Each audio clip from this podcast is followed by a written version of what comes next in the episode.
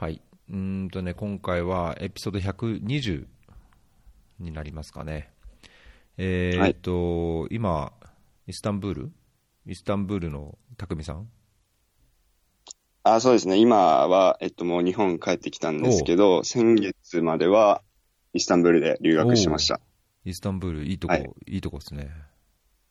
そうですね。あれ、逸郎さんって行ったことあるんですか？イスタンブール。イスタンブールは2009年のワールドウォーター、んフォーラムか。っていう、うん3年に1回やる水のこう、せ大きな世界フォーラムって世界カンあのカンファレンスみたいなのがあって、それの第4 5回かな ?5 回がイスタンブール。昔第3回は京都でやって、その後メキシコ行って、5回がイスタンブールだったんで、その時イスタンブール行きましたね。ああ、なるほど。うん。なんか観光とかもしたりしました？観光、確か空いた日に、あのーブルー、ブルーモスクでしたっけ？ブルーモスク？ああ、はい、あのそうですね。ブルーモスク。うん、モスクがはいはい2つこうなら、向かい合ってるように並ぶような、あの、丘の上のとこ、はいはい、あります。えーはいあそこに一番有名なとこです。そう、一番有名なとこ、あそこ行って、あのーその、そこら辺にあるあの、地下、地下水の貯水池みたいな、地下宮殿ですね。うん、そう、地下宮殿、あのはいメドゥ、メドゥーサのなんかこう石があるとこ。はいはい。高さになってるやつですよね。うんメデュあそこら辺は歩きましたね。なるほど。じゃあもう結構、でも前ですね、そしたらも結構前ですね。もう10年ぐらい前ですね。う。うん。ど、どれぐらいしてたんですか？イスタンブールに。まあ、大体1年ぐらいですかね。去年の9月にうん。行って、で、まあ先月頭ぐらいに帰ってきたんで、うん。じゃあ1、様子をおよそ1年ぐらい。1セメスター、なんつった、1年、1アカデミックイヤーみたいな。そうですね。そうです。んえーこれは留学でイスタンブールに来た？そうですね。大学の交換留学で、ううん。ちの大学が、僕、静岡県立大学っていうところに行ってるんですけど、ううんうん。ちの大学、英語勉強しようと思ったら、交換留学がトルコとフィリピンにあってう、ん。で、フィリピンだと確か6ヶ月しか行けなくて、おー。トルコだと、まあ1年入れて、しかも住めると、住むとこもタダなんで、おー、いいっすね。しかも、しかも今あのトルコの通貨のショックのおかげで、めちゃめちゃ恩恵うん安くなって。うん。結構売れたんで、そうですね、費用を抑えて留学ができましたね。えー、え、その交換、留学の場合、交換留学の場合って、向こうの本当、単位というか、授業を取って、それをこう、はいはい。その日本の大学のあれに還元するんですか？単位を？そうですね、それもできるんですけど、うちの大学、めちゃめちゃ楽で、もう3年の前、あ、前期終わった時点で大体卒業に必要な単位は、おもうほとんど取れてたんで、なんで、まあ僕、あの、ちゃんと授業は出てたんですけど、うんもしやろうと思えば、もう、なんか大学の授業を兆候扱いにして、一つも授業出ないで、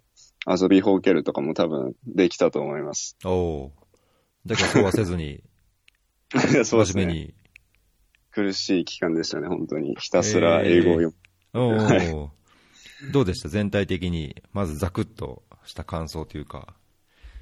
なんか勉強に関して言えば、めちゃめちゃなんかアカデミックで、なんか日本の大学で、なんか論文書くときとか、あの、英語の論文だと、なんかリタレチャーレビューとかうんあるじゃないですか。うんうん全読んでどういう議論が起こってるのかみたいなのを要約するやつがあったんですけど、僕日本でそういうレポートとか書いたときにそういうの多分一切やったことなくて、うん。すごい、でも、そのトルコの大学だと、なんかすごい形式がしっかりしてて、あ、なんかこういう、なんかアカデミックな世界を垣間見たというか、うん全然違うなって一番感じたのはそこでしたね。おーあそれは学部のバチェラーのレベルでもちゃんとそういうのややってたってことなんですね。そうですね、めちゃめちゃしっかりしてましたね。うんうん僕の行ってた大学ちょっと特殊で、その、うんまあ英語勉強だったんで、もう授業とかも全部英語で、うんトルコはトトルコ語なんですけど、確かに。あと、レポートとかも全部、もう基本英語で、先生も基本全部もう英語で授業を行うんで、うん。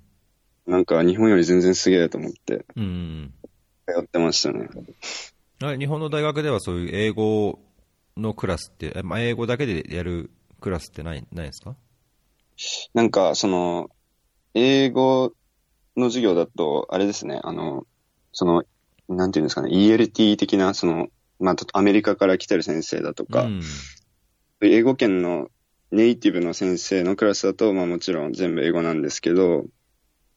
例えばその僕、国際関係学部で、なんだろう、政治の勉強しようと思ったら、うん大体先生はみんな日本人なんで、ああ、そっか、日本語でやるってですね。ね、全部日本語ですね。うーん。確かにね、そういうなんか経験は積み重なると大きな違いですよね。そうですね、間違いなく。うーん。じゃあ、だいぶ、この1年の留学でいろんなものをこう身につけて、得たものも大き大きかったっていう感じ？そうですね、でも、なんか、改めて振り返ってみると、何を得たんだろうっていう感じも ちょっとするんですけど、うん。まあ、間違いなく、なんだろう。なんか、あの、行く前に TOEFL の勉強をしてて、その時にお世話になった先生と、たまたま大学で会ったんですけど、うん。なんかその、まあ、こういう留学の話をしてて、まあ、あれ同じ話をしたんですよね。何が成長したんですかねみたいなうん。話をしたんですけど、なんかその時に、その国の、なんかトルコってどの辺にあるんだっけって聞かれて、うん。もうなんかヨーロッパも結構旅行したし、あと、まあ自分の住んでた国の近くの国の位置はもう大体全部わかるようになってて、うん。なんかそれを説明したらもうなんかそれだけでも十分なんか一つの立派な成長だと思うよって言われたんで、うんあ、そうなんだと思って自分を安心させてました。うん。いや、それは確かにね、あると思いますね。なんかこう、知る、そういう意味でいろんなものを知る、知ったっていうのは、結構昔よく、あの、世界地図書いてって言われて、世界地図、まあ日本の地図でもいいと思うんですけど、こう、誰でも細かく書けるところと、あれ形ってこんなんだったっけみたいななんか曖昧なところって地図いろいろあると思うんですけど、なんか細かく書けるとこってやっぱこう知ってたり興味があったりするとこで、なんかそういうところがどんどん増えていって、あの本当にこういい地図が書けるようになるだけでもこういろんな知識がね、その地図が書けるってことは多分その国の、まあ、言葉や慣習や文化や歴史やいろんなものを多分知れてると思うので、そういうのは絶対プラスになると思いますけどね。そうですね。やっぱ、あとその辺の国となんか関わりを作れるっていうのはなんか、なんだろう、なんか遠くの誰かを思いやれるというか、うん。なんて言ったらいいんですかね、こう、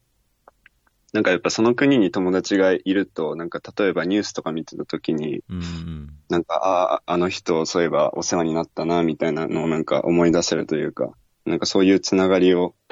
作れたのも良かったかなと思ってますね。うん。いやー、その絶対、ね、今後、まあ、それこそ国際協力に関心持って何か、まあ、仕事にするにせよ、ライフワークにするにせよ、何かのこう絶対プラスにはなるはずだと思いますけどね。そうですね。本当にそう思います。この1年、1年ぐらいだと、なんか僕トルコっていうと、どうしても、あのーシリア危機の関係で、ガジャンテップとか、あそこら辺でこういろんな人道支援機関とか、まあ、国連、NGO がいっぱいいて、同時になんかシリア北部の方はもうトルコ軍がこう監視塔を作った作ったりして介入してて、まあ、クルドとの関係もありますけど、まあ、なんかトルコも政治的にこう、ね、不安定して、さっきその経済的な、あのーことも話してましたけど、アメリカとの関係なんとかも含めて、結構最近、こうごたごた感があるようなイメージがあったんですけど、そはい。生活されてる中では、なんかそういう、なんかごたごた感というか、ざわざわ感みたいなのってなかったですか？ああ、でも、僕が生活する上ではそこまで感じなかったですけど、なんか最後、本当に帰る時ぐらいに選挙があって、トルコで。うんうんで、確かその今、あの大統領のエルドアンさんの、がなんか、トトルコで3つ大きい都市あるんですけど、イスタンブル入れて、はい。そこで全部負けちゃって、うん。で、なんかイスタンブルで選挙もう一回やるように確か選挙管理委員会みたいなところにお願いして、うん。でそれがまかり通ってしまって、なんかもう一回選挙やることになったみたいなニュースを、なんか友達から聞いて、うん。なんか詳細は僕もよくわかんないんですけど、それ大丈夫なのみたいなうん。のをなんか思った記憶がありましたね。うん。あと、もう一つなんか面白かったのが、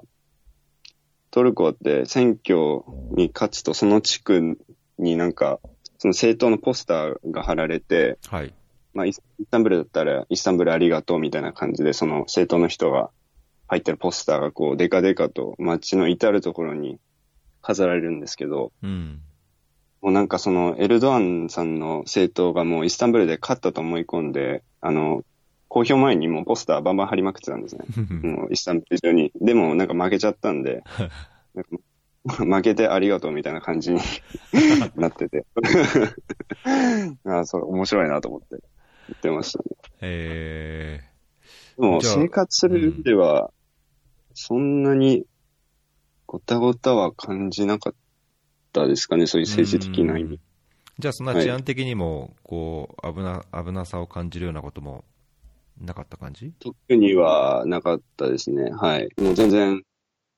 なんか特に僕の大学の周りはすごい安全だって言われてたんで、うん。なんか日本に住むのとほとんど変わらず、はい、なんか図書館とかも、大学の中の図書館とかももうパソコン置きっぱにして、うん。しばらく席離れてても何も盗まれずそのままっていう感じで、しかもみんなそういうスタンスだったんで、うん。本当に大学の周りは安全っていうイメージでしたね。うん。いいですね。なんか大学の、こう大学在学中にそういう経験ができるっていうのは。そうです。あんまりでも中東というかなんかそういう地域に留学する人が、人は多分ほとんど聞いたことがないんで、なんか結構レアな経験かなって思ってますね。うん。なんか留留学中に旅行も、その、まあ、ヨーロッパもいろいろ行か行ったって言ってま言ってましたけど、あ、そうですね。はい。あちこち、その近隣とか、西の方まで行ったんそうですね。とりあえずもうヨーロッパはだいぶ攻略しまして、攻略した。はい。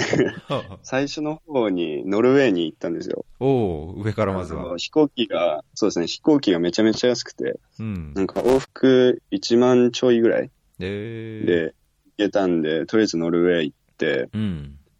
で、そのセメスターの間に冬休みがあったんで、1ヶ月ちょっとぐらいあったんで、うん。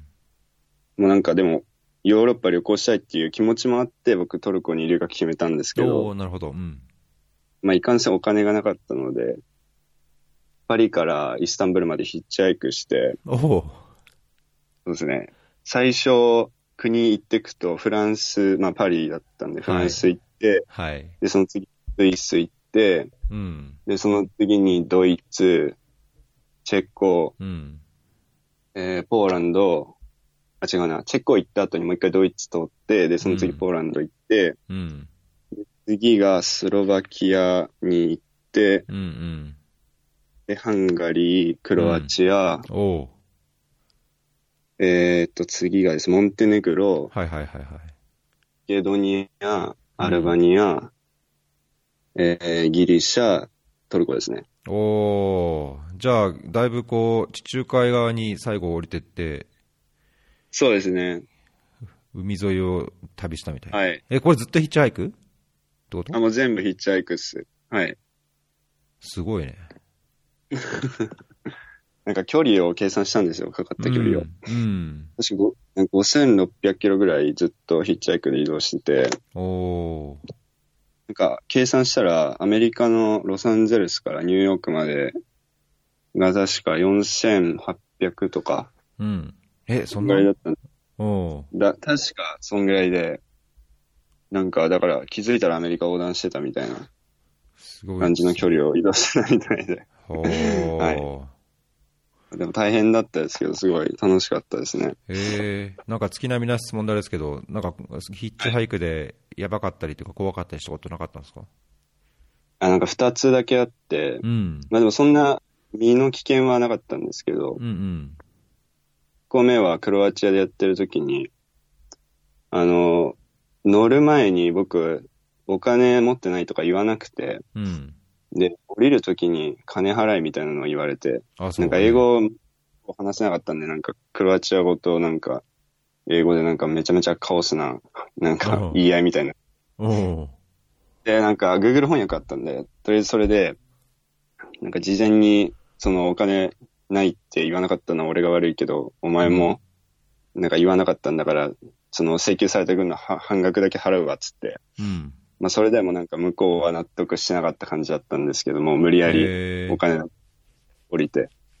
なんかすごい胸くそ悪くなりながら、うんその日の宿に行きました。確かに後味悪そうな。そうですね、もう。で、もう一個が、なんか、ホモのおじさんに襲われそうになって、うん。なんか、えっと、ま、じゃあ、モンテネグロでヒッチハイクしてた時に、うんうん。なんか、僕の目的地まで連れてってくれるみたいなことを言ってたんですけど、なんか、その英語で、ホームとジュースって言ってるのだけ聞こえて、うん。なんか家に忘れ物したからその後連れてってくれるのかなと思って、まあ普通についてたんですね。うん。で、まあ家の中なんか来いって言われて、なんかお菓子とジュース出してくれて、なんか今まで結構そういうことあったんで、うん。かな、みたいな感じだったんですけど、なんかもう、その後なんか体触ってきて、ええなんか、こいつやばいと思って。で、まあもう強めに拒否して、その後は、まあ逃げるように、っていうかもうなんか、逃げたかったんですけど、なんか結局車で最後まで連れてってくれて、おお そうなんですけど。なんでまあ、ちょっと危ないことは、まあ多少ありつつも無事に帰ってきたみたいな感じでしたね。へえなんで、なんで、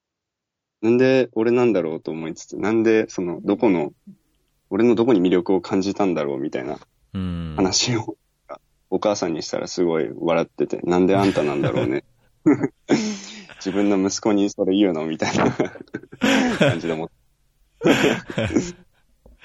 そう、もうパリに行った時にでも帰りはじゃあヒッチハイクしかないみたいな感感じで、あ、もう最初から片道切符で？決めてうんたんで、はい、片道切符で決めて。うーん。さすがにノルウェーからはしなかったんですね。それはちょっと無理ですね。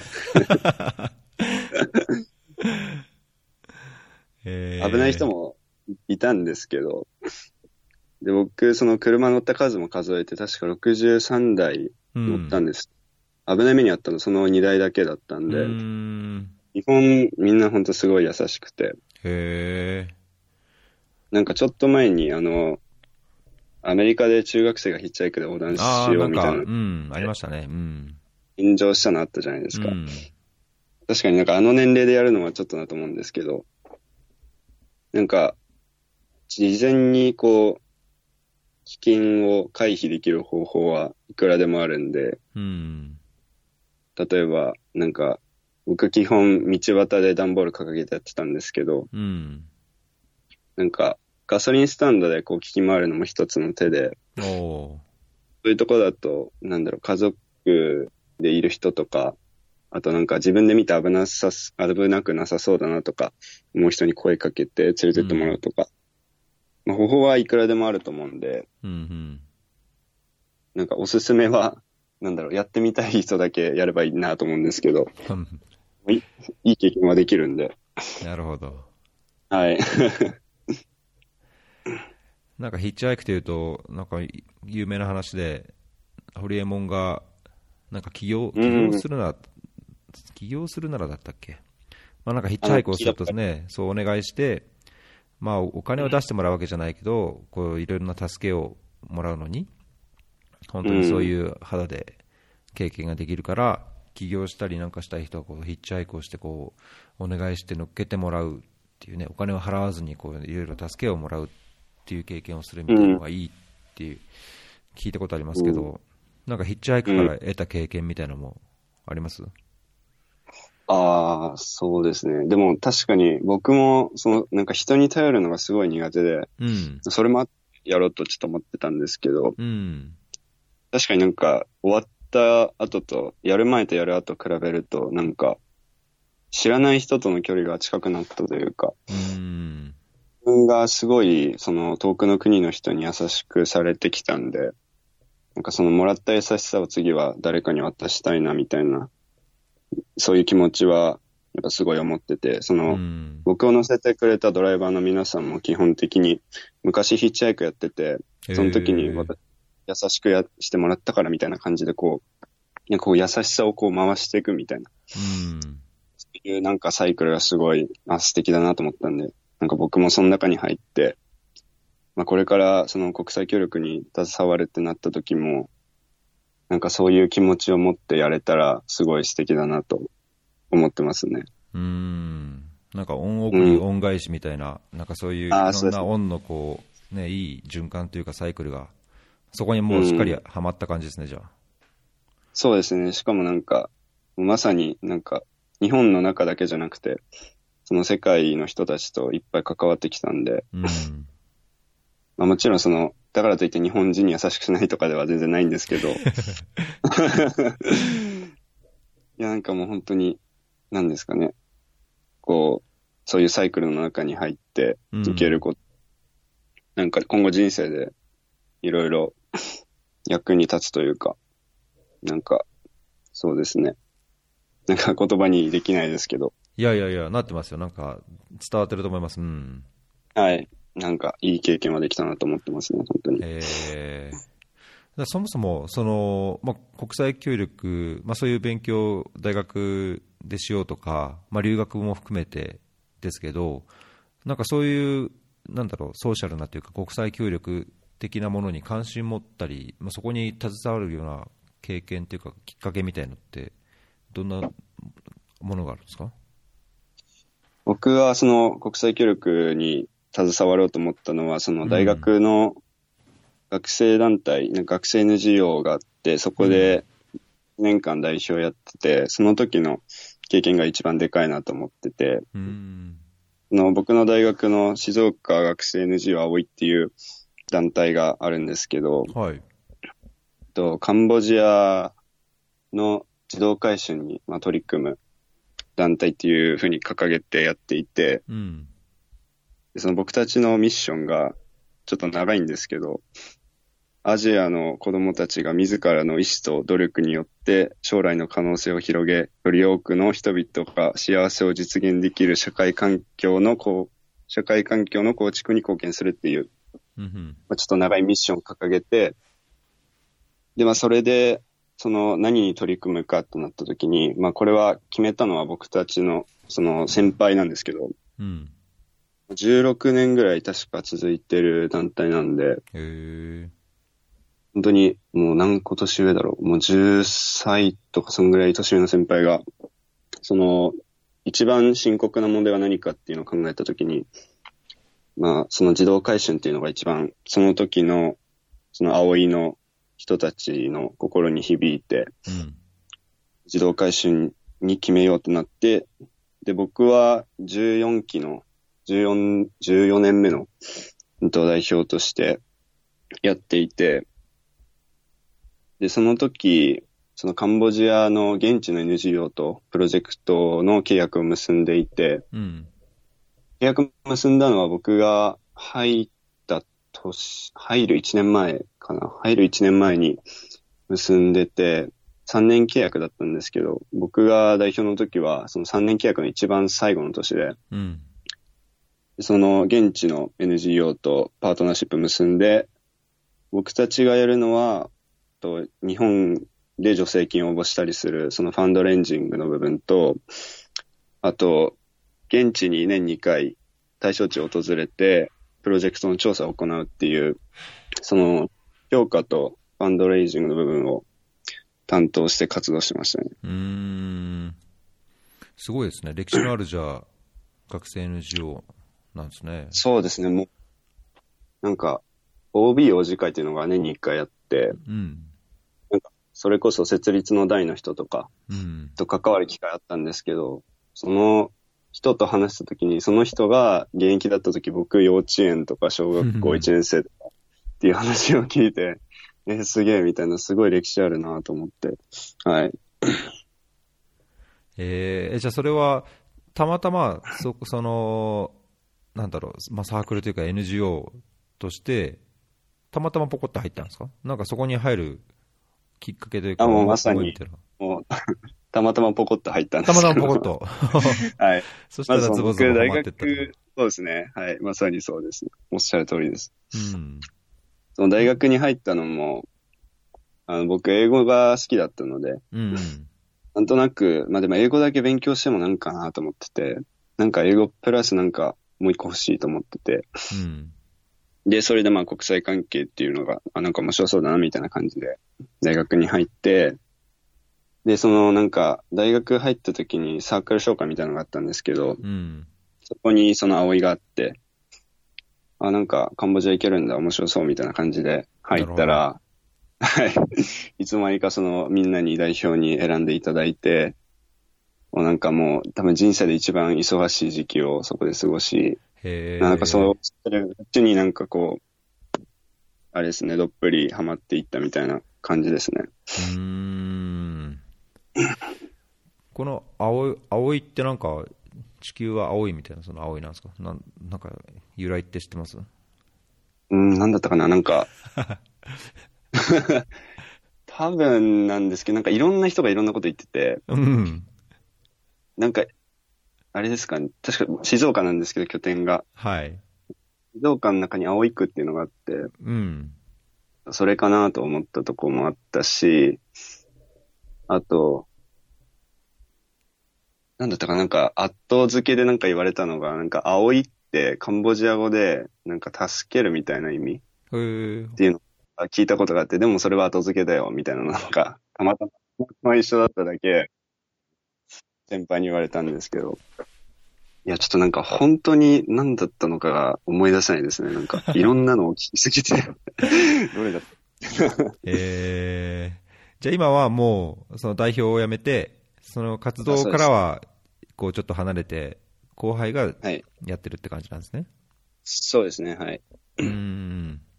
代表終わった後に留学っていう時系列だったんで、でうーん。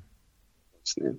なるほど。じゃあ、それ、そういう経験を経て、今は、本当、そういう国際協力に携わってきた、まあ、仕事として、ライフワークとして、はい。そうですね形で携わりたいって感じですか？そうですね。うん。で、この前、5月10日に、青年海外協力隊の面接を受けてきて、はい。で、結果が今月の7日に、あ、6月7日におあるんですけど、そうですすね。そうなんですよ。もう、心臓バクバクで待ってますね。えー、え、職種っていうか、どういう、あれで受けたんですか？分野は。で、少年活動を受けて、うん。で長期じゃなくて、その大学卒業しなきゃいけないなっていうのは思ってたんで、短期半年だけなんですけど、うん。おおあ、短期派遣の。おうおうそうですね、はい。あドミニカ共和あ、ドミニカ。ドミニカですか。はいそううーん、はいえ大学はじゃあ、えーえっと、ん？日本だから3月まで行くって感じなんですか？えっと、大学は、その、交換留学だったんで、うん。まあ、僕、その4年の、3年の後期と4年の前期を、そのトルコの大学で終えたんで、うん。4年の後期だけがまだ日本で出なきゃいけない、その、あれなんです、あの、なるほど。タームなうんはい。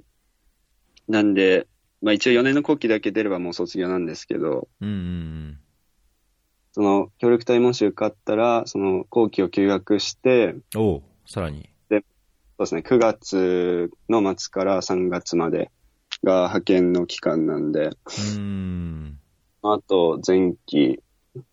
そうですね、後期始まるまでまで結構空いちゃうんですけど、うん。いいですね。なんか、はい VR 的な 感じでも使えそうだし。えー。でも僕の、大学結構そういう感じで休学取る人多くて、うんうん自分の周り見渡してみても、僕のサークルが13人いたんですけど、多分もう10人とか9人、みんな留学とかワーホリとかして、もう休学して、その後、まあ、ギャップイヤーで卒業みたいな感じなんで、うん。うん。の大学だと結構もうポピュラーな感じですね。うん。おおそうなんですか。いやー、はいすごい。すごいですね。う んで、その、その一方で今、就活もちょっと進めててですね、え？就職活動もしなくちゃいけないんですか、まあ、あの、一社だけ、いや、しなきゃいけないってわけじゃなくて、うんなんか、たまたま、ツイッターで見かけた、その、企業があって、で、トラあの、アフリカに、その事業進出しようっていううん。企業を見つけて、なんか興味のある方はメールくださいっていうのを見て、で、メール送ったら、あの、まあ、面接来てくださいっていうふうに言われて、うん。で、この間大阪で面接があって、まあとりあえず一次選考は通って、次二次が今月の、えっと、6日にあるんですけど、まあもしそれが通ったら、まあ、採用されたら、あの、タンザニアかザンビアに駐在になるっていうふうに聞かされてて、へえ。なんか途上国の経験がもっと欲しいなっていうのはすごい思ってたんでなるほ、ど。うん。。はいい。あとなんか、その、さっき、もし協力隊行ったら、その、前期が暇になるって言ったじゃないですか。うん。なんか後期ももうゼミに出るだけなんで、ぶっちゃけ後期もそんなに忙しくないんで、うん。なんかその話をその、面接の時にしたら、ももしよかったらインインターンに来ないかみたいな話ももらって、うん。なんか帰ってきたらいきなりトントン拍子すぎて、すごいなんかビビってるとこですね、今。えー、そうかそうか。だけど、来週、じゃあもう、来週いろいろこう、転換期ですね。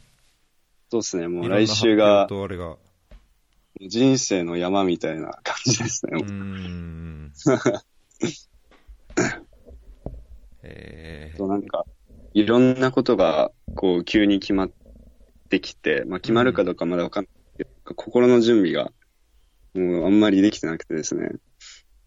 なんか僕今、地元にいるんですけど、ー、うん。なんか、もし決まればもう、日本にいつ帰ってこれるんだろうみたいな状況なんで、うん。いろんなものがもう恋しいというか、なんか自分が育ってきたその土地で、なんか自分が育ってきた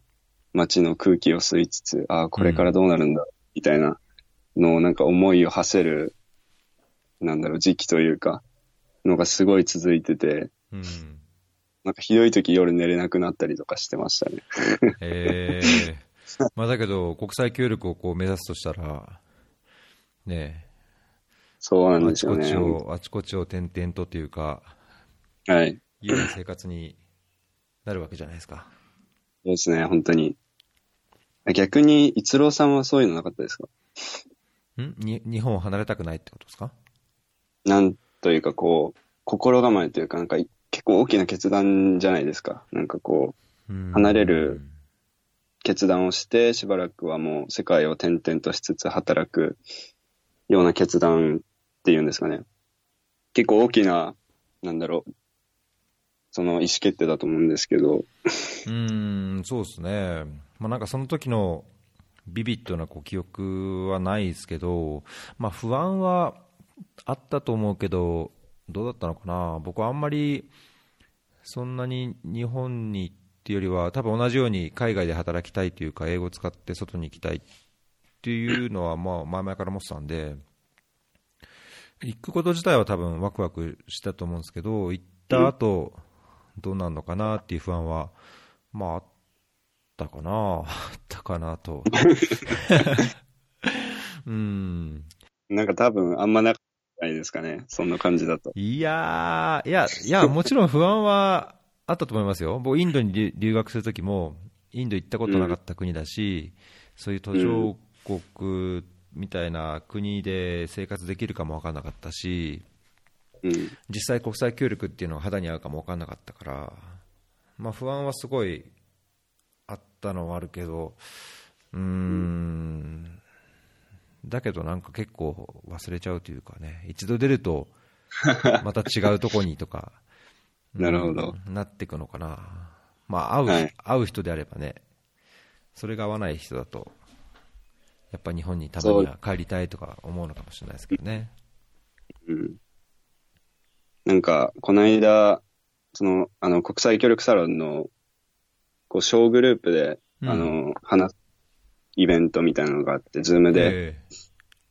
出たんですけど、まあ、その時に同じような話をして、えうん。なんか、そういう人たちはもう、それをなんか決断と思ってないんじゃないかみたいな話してたんですけど、まあでもやっぱり誰しもなんか抱く気持ちなんですかね。いやー、うん、一応それやっぱ決断としてはね、多分こう、うん、覚悟を持って大丈夫かなっていう不安がありつつも、やって。やるとか、やろうとか、行ってみようみたいな感じで決断してると思うので、うん、それを多分してないか、した後かで多分、なんかね、こう人のこう雰囲気や感覚が違うかもしれないですけど、誰もが通ってることだと思いますけどね。うんう。んそうですね。それができる人は多分違うんだ、自分とは違うんだっていうのは僕はあんまり、うん、考えとしてはそういうもんじゃないと思いますけど。うんう。んなるほど。僕ちなみに、あの、一郎さんが国際協力を志すようになったわけというか、ええなんか聞いたことがないなと思って。あ、本当？そうですか？いや、先週、はいこの前、昨日配信したエピソードでも話しましたけど、ああ、本当ですか？まだ聞いてなかったです。基本的には僕、消去法というか、あのもう仕事をしたくない、まあ、ササラリーマン、スーツを着て、満員電車に乗って、会社で働くっていうのをぜなんかややりたくなかったんですよ。で、働きたくなくて、でまあ、それはもう高校の時からもうずっと働きたくねえなと思ってて、で、まあ、流されるように大学に行って、で、まあ、世界というか海外に興味あったんで、その、あの、国際経済っていう学部があるところに行って、まあ、英語も勉強したかったし、そういう世界についてなんかいろいろ勉強したい。と思ってうん。たただけなんですね。で、大学入った時も全然国際協力って大してよく知らないし、まあ、ボランティアなんかそれこそやったことなかったし、あれなんですけど、まあ、たまたま同級生でそういう本当にもうキャリアとして、仕事として国際協力やっていきたいってすごい熱く考えてる友人がいて、うんそんな国際協力ってなんか偽善っていうか、何なのみたいな、だったんですけど、なんか仕事したくないしな、だけど食わ食っていかなきゃいけないしな、まあ、本読んで生きていければいいのになとか思ってたけども、なんかあの大学のこう卒業が、卒業というかね、大学の先を考え始めたときに、いや、英語を使って世界に出ていって、でかつなんかまあ、こうなんだろう、まあ、企業に入って自分のこう商品を売ったり、物を売ったり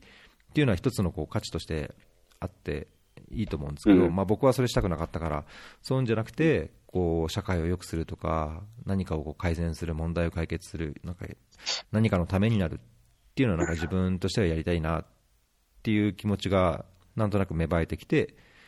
まあ、全てのその点をつなげると国際協力になったみたいな。ああ、うんなるほど。感じですかね。で、多分、はいその時に僕、大学卒業する時に就職しちゃったら、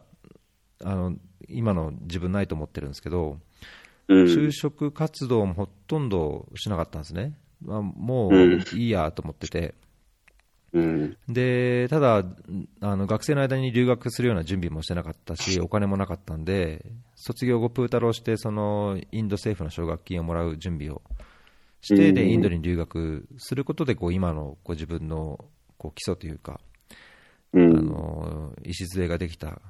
感じだったんですけど、まあ、流され就職したら多分流されて、そのまま嫌だったサラリーマンをこうやっちゃってたのかなと思ってますけどね。うん。なるほど。なんか僕、ちょっと実感として一つあるんですけど、うんこの業界で働いてる人って結構奔放な人が多いというか、そうですかね。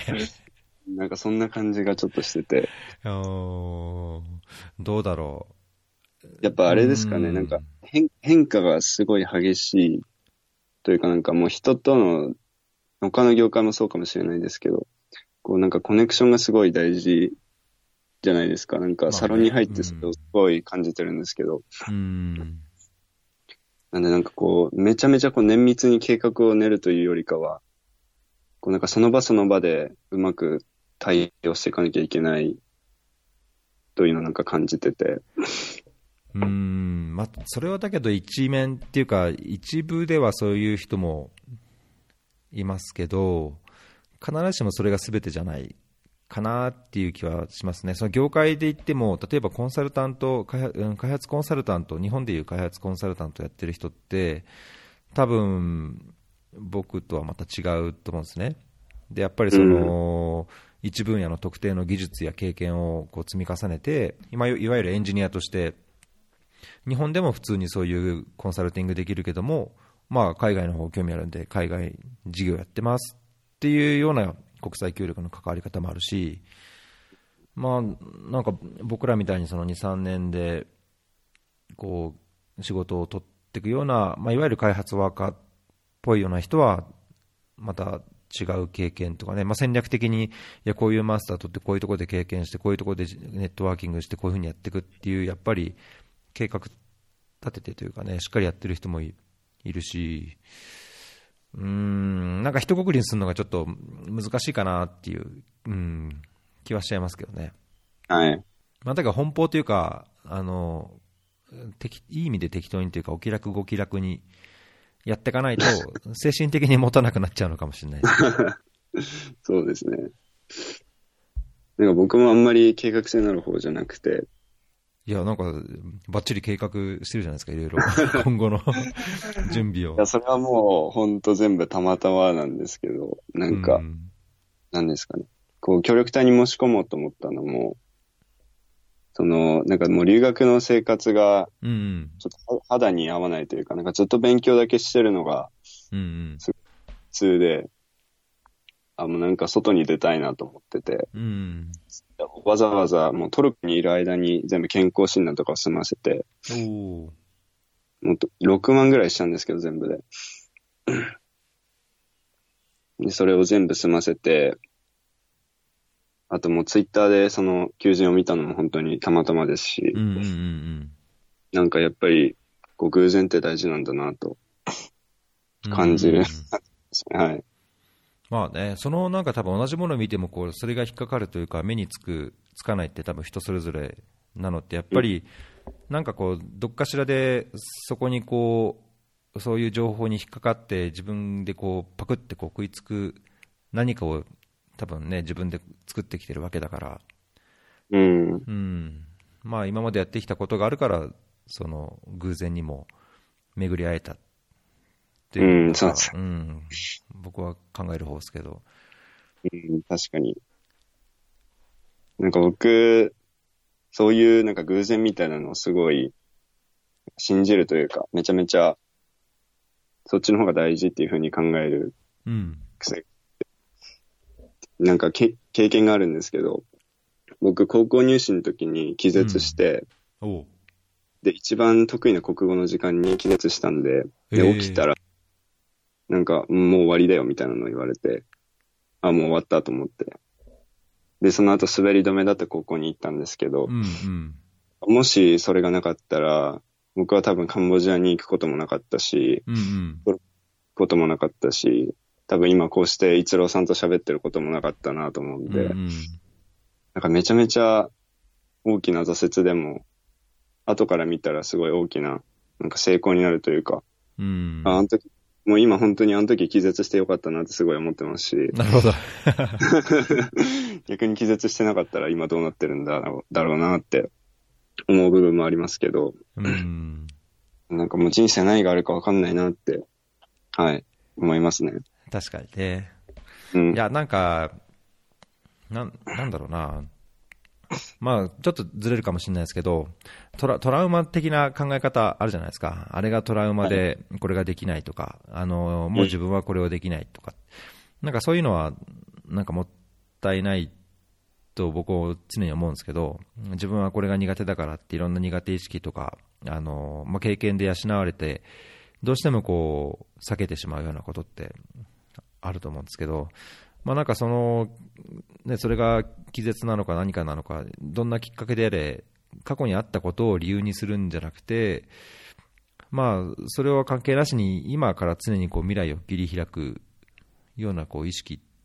ていうのが大切だと思うので、まあ、そういう意味で過去のものをこうそういういいように捉えていく。あの、それがきっかけだったとか、それがあったからこそ今がある、今あるんであればあの自分で今、先を作れるみたいな、そういう思考を持った方がね、結構、いや、私は僕はこうだからって、ついつい自分でこう、なんだろう、自分の可能性に蓋しちゃうことって言ったらいいんでもあると思うんですけど、ね、そういう過去の出来事もいいように解釈して、こう自分をいいようにね、持ってくっていう、なんかそういうのを匠さんは持ってるような感じですね。そうかもしれないですね。でもなんか基本的になんか楽観的な性格だとは思うんで、お、合ってるじゃないですか、じゃあ。なんか、いやでもなんか失敗は失敗と思わないようにすることってなんかすごい大事だなとうん思ってて。で僕その学生の NGO でやってる時も、なんか正直言ってあまり現地に携わることができなかったっていうのをすごい感じてて、うん。カンボジアに行けるのは年2回で、しかも、その対象地に潜り込んで調査をできるのは本当に1週間ちょっととか、少ない時間でしかないし、しかもその向こうのカウンターパートと密に、密に、こうちゃんとしたコミュニケーションを取ることができてなかったっていうのは、すごい感じてて、うん。距離的な問題とか、あとはまあ言葉の問題もあると思うんですけど、なんでなんか、こううまくいかなかったなっていうのはすごい感じてて、でも、それがあるおかげで次進もうっていうふうに今、こうして思えてるんで、うん。うん。いいですね。うん。そうだ、忘れてた。あのーその、葵、えーの、なんかイベントがあ、そうですね。あるということで。うちの団体は、その、児童回収の撲滅っていう目標のもと別に、地方で国際協力に関わる若者を増やすっていう目標も掲げて活動してるんですけど、その中にカンボジアのスタディツアーっていうのがあって、毎年やってるんですけど、まあ、今年もやるっていうことで、今その頑張ってくれてる後輩からメッセージをいただきまして、候補をお願いしたいです。で、詳細はもうここで言っちゃって大丈夫ですかね。うん。うん。どうぞどうぞ。あの、小ノーツに、あの、チラシも貼っつけておくんですけど、8月の20日火曜日から26日までの6泊、6泊7日うん。で、と日程は、そうですね。これで、で、費用はおよそ13万。で、高校生、大学生メインなんですけど、多分社会人の方もウェルカムだと思います。うんなんかテーマが、今年のテーマが発見っていうことで、で、なんか二つ、なんか柱みたいなのを掲げてる、掲げていて、で、一つ目が、まあさっき言った国際協力に関わる若者を増やすっていうのと、あと二つ目が、その、いろんな団体を訪問して、まあ企業だとか、社団法人だとかを訪問して、そうですね。あとアンコールワットとかも観光地も行くみたいです。うん。うん。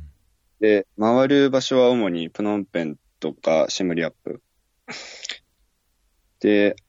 その、なんか負の遺産みたいなトゥールス連っていう、その当時カンボジアで虐殺が行われていた場所を訪れたりだとか、うん。あと行く予定のある NGO を一つ紹介すると、CHA っていうカンボジアの団体があるんですけど、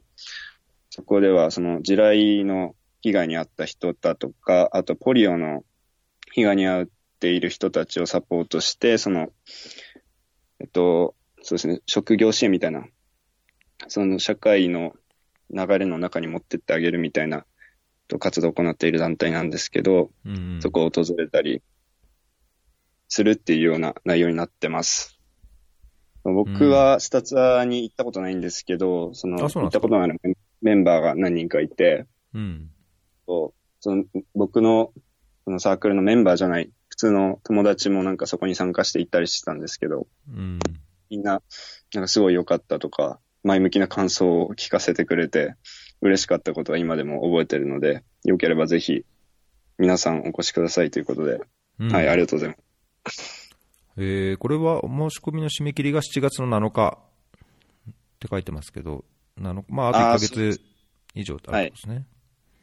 で、あの、小ノーツに、その、応募先のメールアドレスを載せておいたので、そこからいただければ、はい。そうですね、この後はい。チラシのなんかスクリーンショットかなんかを、じゃあ、あの出せるようにああの、小ノーツに、あの、Google ドライブ、僕の Google ドライブのリンクを貼ってあって、そこでチラシのページに飛べるようになってるんですけど、うん、まあ、そ見てます、それ今。あ、そうですか。うん。あの、あの、何、ポッドキャストだとこう、再生してるときに、普通は、はいフェアリーのロゴが出るんですけど、はいそこに、そこにこういう画像も出せるんですね。ああ、なるほど。うん。なのでそういうとこに出して、あとリンク貼ってそう、ですね。ええはいえーなんかこれはすごい、濃い、濃い一週間ですね。そうですね。はい。なんかちゃんとサポートもしてるんで、本当には途上国行ったことなくて不安とかでも行きたいみたいな人にはすごいおすすめなので、うん。はい。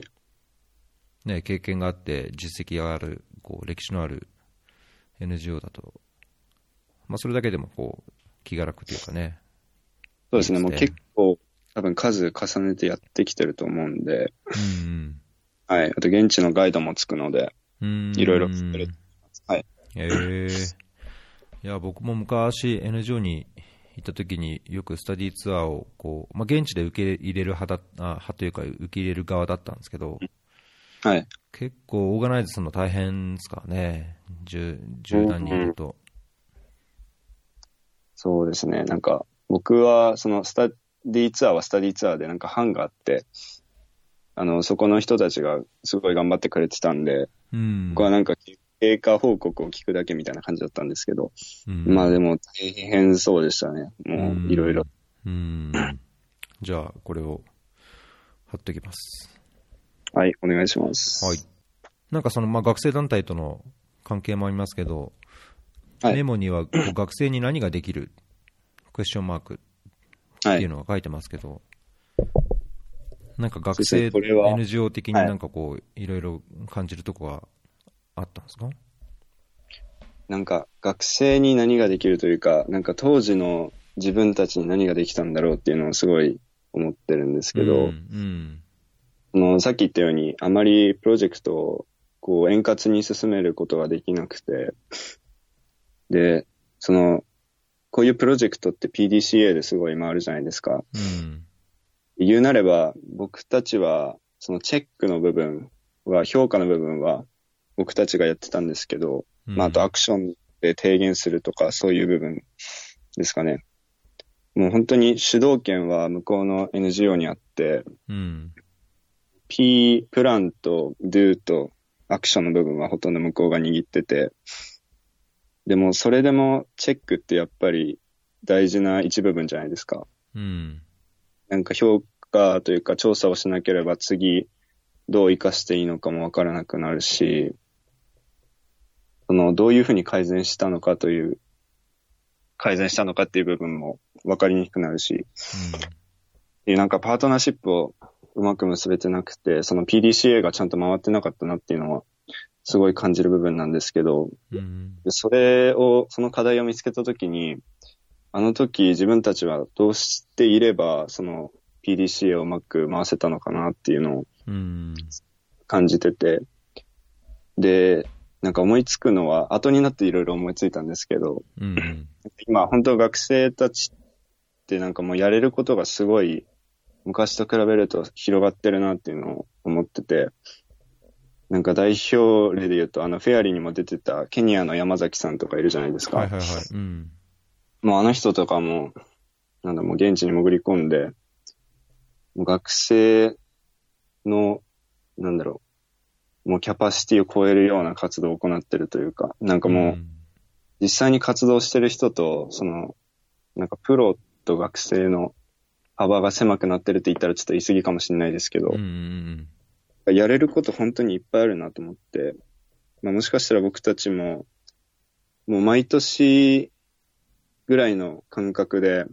カンボジアになんか住むとか、あと NGO にインターンしたりとか、働くとかしてる人たちがいるので、なんかカンボジアに行ける人がいるんであれば、もうそこに、なんだ NGO にインターンという形で、そのか架け橋みたいな役割をうん。担わせてやればもっとうまくできたのかなとか、なんかいろいろ終わってから考えることが増えて、うんそうですね。なんでなんか学生に何ができるかっていうよりかは、なんか自分たちに何ができたんだろうっていうのをすごい今になって考えてます。はい。ああ。すごいですね。すごい、すごいですねってなんだよって感じだけど。いや、なんかその僕は、あのー学生とプロの違いっ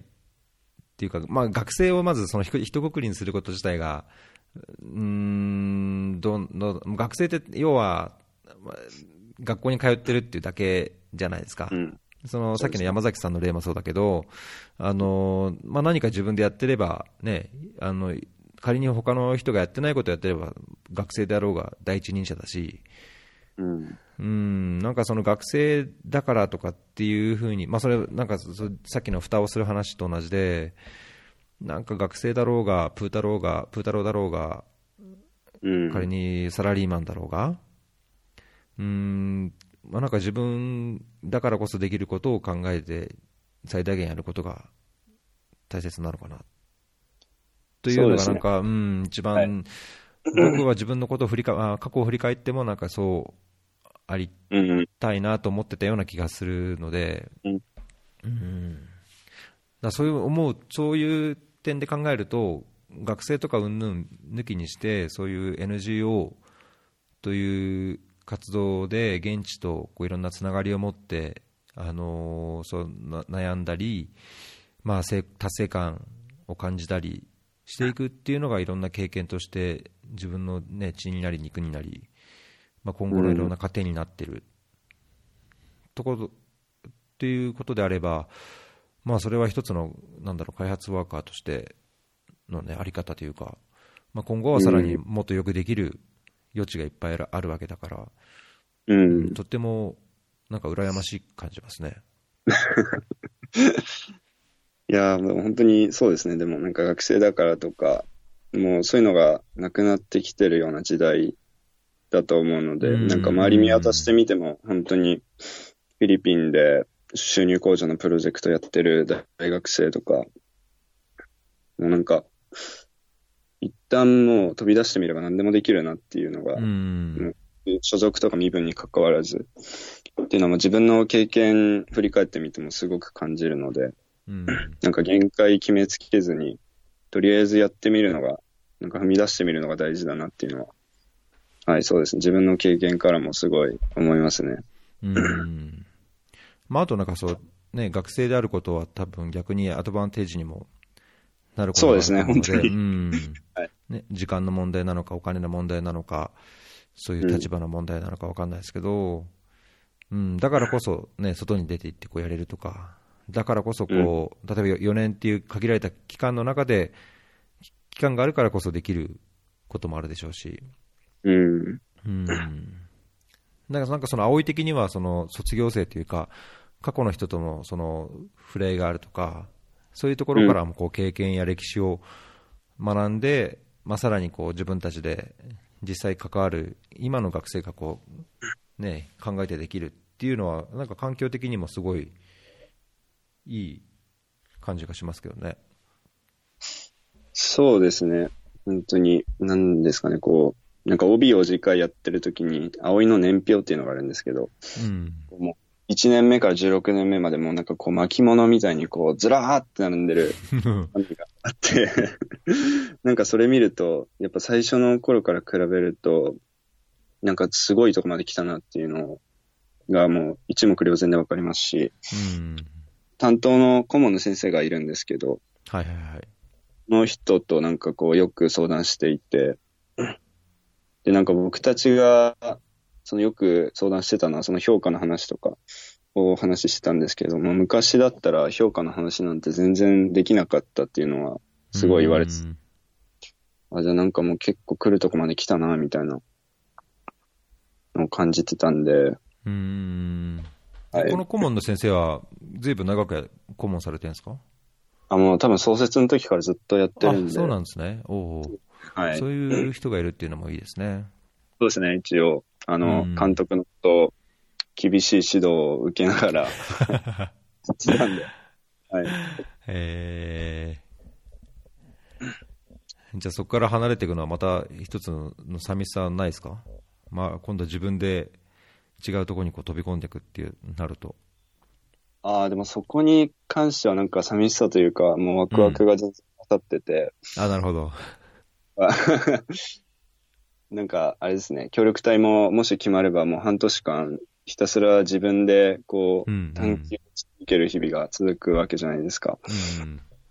なんかそこではもう本当に自分ができなかったその、なんていうんですかね、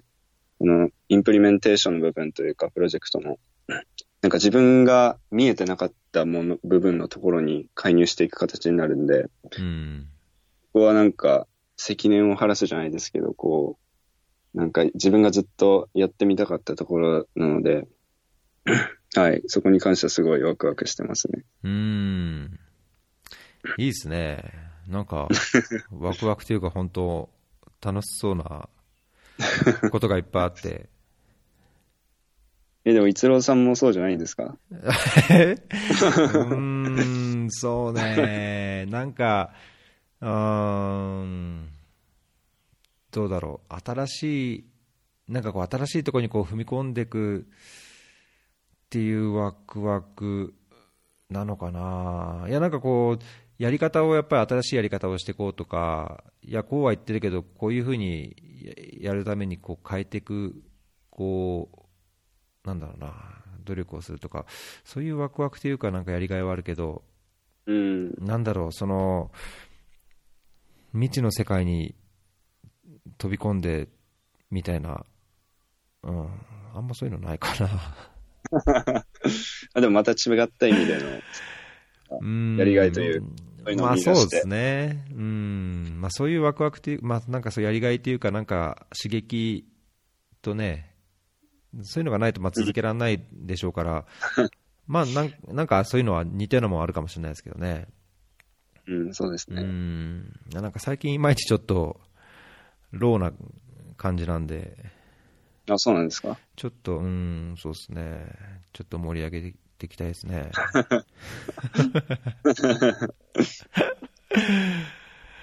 えー、じゃあ。いや、でもなんか、うん、はい。すごい思うのは、なんか自分が高校生だった時のことを思い出して、その大学に入る時、うんうん。大学4年生の頃を思い出して、で、4年生のい今になった頃、今になってからその1年生の時のことを思い出してみると、うん。まさか自分がカンボジアに行くとも思ってなかったし、うん。ましてやトルコで、で、なんかヨーロッパでヒッチハイクするとか、うん。なんかなかったようなことが、もうバンバン起こっ、この3年間、3年間で起こってきて、うん。で、まあ、もしその僕が逸郎さんのな年になった時なんてもう、どういう状況になってるんだろうなとか、やばいっすよ、多分。相当、相当なってますよ。なんか僕、このフェアリーに出るのが一つの夢だったんですよ。あ、本当ですか？こんな、そんなちっちゃな夢。いや、なんかいつか、その、国際協力のプロジェクトとかに携わって、で、自分の経験を話す時が来たら、出たいなって思ってたんですけど、なんか、あっさり叶っちゃって、ねなんで、次の夢は、2個目の夢は、そうやってなんかいろいろ経験した後にもう一回フェアリーに出るっていうのが、今のところ夢なんで。ぜひ、ぜひお願いします。連絡くれて、あの日程調整だけできれば、いつでも叶う夢なので。まあなんか、そう、逸郎さんの年になった時に、ああの時フェアリー出てたな、みたいな感じで。で、次はなんか自分がポッドキャストやってるかもしれないですし、わかんないですけど、うんなんかそういう風に自分、そうですね。はい、楽しめたらなって。うん。いやいや、なんかそんそんな時、その年になってフェアリー覚えてたら、僕も本当、あの、報われますけど、まあなんか、僕としては、やっぱそういう、ね、個人の経験ってすごい、いろんな人の支えになると思うところがあるので、うん。ぜひ臆せず、なんあの、この、なんだっけ、サロンで、あの、出たい人って言った時に、あんまりはい手上がんなかったんですよ。